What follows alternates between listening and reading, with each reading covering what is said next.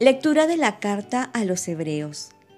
Hermanos, lo mismo que los hijos participan de la carne y de la sangre, así también participó Jesús de nuestra carne y sangre, para aniquilar mediante la muerte al Señor de la muerte, es decir, al diablo, y liberar a cuantos, por miedo a la muerte, pasaban la vida entera como esclavos.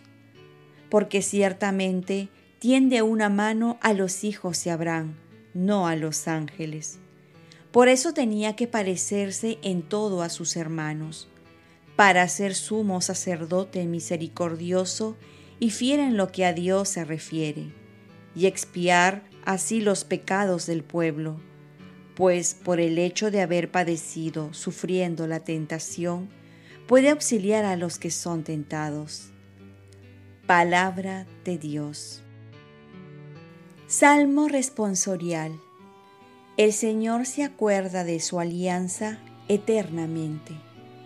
Den gracias al Señor, invoquen su nombre, den a conocer sus hazañas a los pueblos, cántenle al son de instrumentos, hablen de sus maravillas. El Señor se acuerda de su alianza eternamente. Gloríense de su nombre santo que se alegren los que buscan al Señor, recurran al Señor y a su poder, busquen continuamente su rostro. El Señor se acuerda de su alianza eternamente. Estirpe de Abraham, su siervo, hijos de Jacob, su elegido.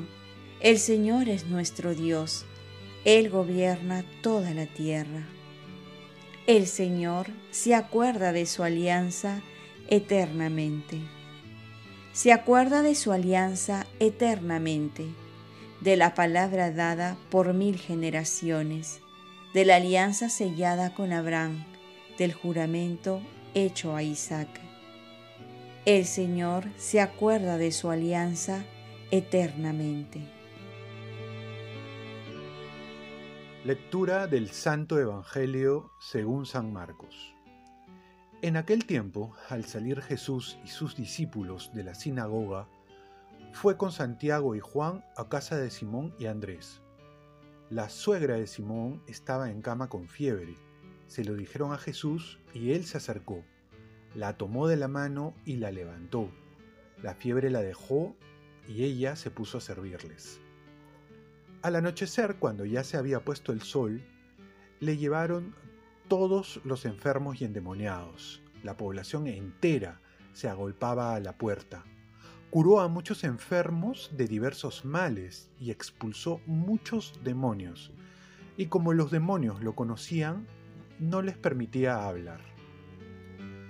Se levantó de madrugada y cuando todavía estaba muy oscuro, se fue a un lugar solitario y allí se puso a orar. Simón y sus compañeros fueron a buscarlo y al encontrarlo le dijeron, Todo el mundo te busca. Él les respondió, Vámonos a otra parte, a los pueblos cercanos, para predicar también allí, que para eso he venido.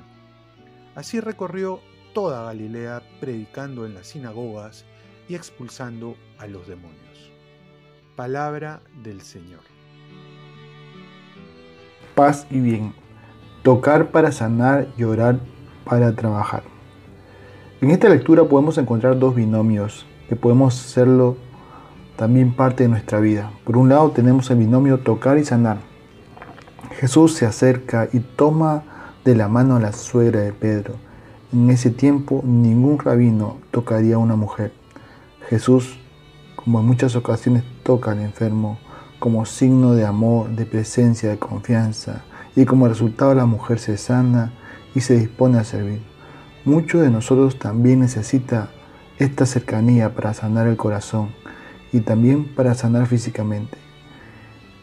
Y es que el amor es lo que sana, como también la falta de amor enferma. Al acercarse, al interesarse, al preocuparse, uno está tocando al otro. El darse al otro es lo que Jesús nos enseña para saber tocar el corazón y sanar. El otro binomio es trabajo y oración. En un mundo donde el tiempo nos falta, porque estamos en una constante carrera, en un constante activismo y seguro que haciendo buenas cosas, pero esto no puede justificar la ausencia de la oración, ya que el complemento de una buena acción es la oración. Es como recorrer un automóvil en un buen trecho y al ver que se acaba la gasolina, por el apuro decimos que no podemos parar a llenar de gasolina el automóvil, porque estamos demasiado apurados. Así nos puede pasar en la vida. Decimos que no tenemos tiempo para la oración y después nos quejamos que estamos estresados, con migraña, enfermos, sin sentido, por tanto activismo. Jesús mismo nos enseña que la oración no solo da fuerza para cumplir nuestra tarea, nuestro deber, sino sobre todo nos da discernimiento para saber lo que tenemos que hacer. Por ello Jesús decide ir a otros lugares a predicar. Oremos. Virgen María, ayúdame a saber acercarme al prójimo para sanar con el amor y a trabajar sin dejar de orar. Ofrezcamos nuestro día.